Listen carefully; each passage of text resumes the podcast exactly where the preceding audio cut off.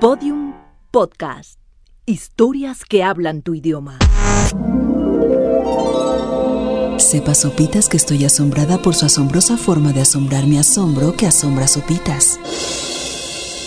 A mi inconsciente asombra Sopitas y mi corazón que asombrosamente fue asombrado por Sopitas. El podcast de Sopitas.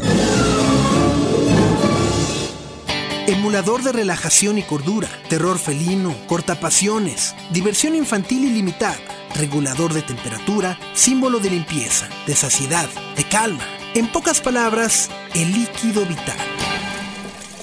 Como nos enseñaron en la primaria con la materia de ciencias naturales, el agua se puede presentar en estado sólido, líquido y gaseoso, y se puede dividir en términos de agua salada y agua dulce. Agua dulce, agua salada, por agua viene, por agua se va. Agua dulce, agua salada, bendita la vida, te quita y te da. en donde la salada ocupa un 90% del planeta, o sea, no se puede consumir.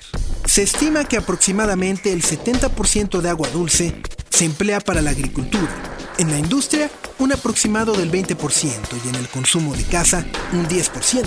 Y sí, el agua es un recurso natural no renovable y limitado.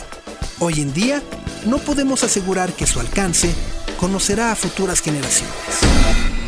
Un cable diplomático enviado desde la Embajada de Estados Unidos en Suiza el 24 de marzo del 2009 a los departamentos de Cultura, Comercio, Energía y Ciencia del país norteamericano afirma que si todos los habitantes del planeta tuvieran los mismos hábitos alimenticios que los estadounidenses, el agua potable se habría acabado en el año 2000.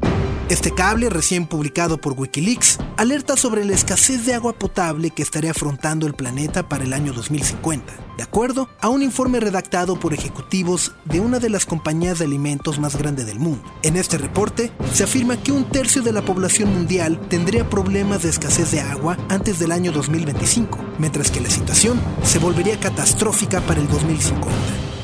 La explicación de esta alerta, además del crecimiento de la población, la contaminación y la destrucción de fuentes naturales, está basada en la dieta centrada en el consumo de carne que actualmente seguimos en gran parte del mundo. Y es que para alimentar al ganado estimado para abastecer de carne a toda la población, es necesario cultivar toneladas de maíz, de soya y de otras hierbas, lo que a su vez requiere grandes cantidades de agua. Por el contrario, si los hábitos alimenticios del mundo se centraran en consumir directamente dichos vegetales, se desperdiciaría mucho menos líquido.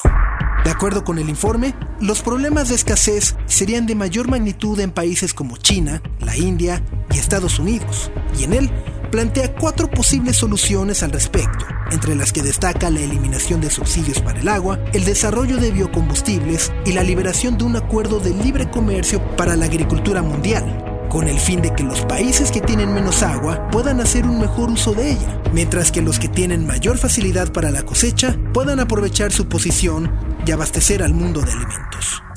Pero, ¿qué tan seria puede ser la situación?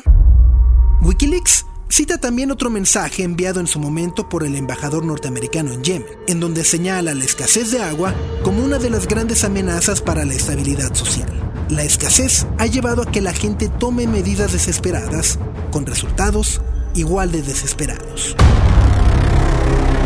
Por último, el documento también plantea la incorporación de una política de abastecimiento similar a la que se sigue en Oman, en donde si bien el agua es gratuita para el consumo humano, cuando se trata de emplearla para servicios sanitarios, se comienza a racionar por medidas de tiempo, en donde las familias pueden contar entre 10 y 20 minutos diarios de flujo. Esta no es la primera vez que se señala el consumo de carne como uno de los grandes principales problemas de la humanidad, pues no olvidemos que el ganado también ha sido señalado como uno de los principales causantes de emisiones de carbono.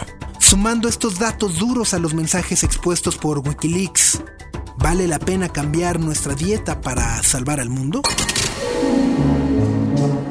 El podcast de Sopitas. Todos los episodios en podiumpodcast.com. Síguenos en Twitter, arroba podiumpodcast y en facebook.com barra podiumpodcast.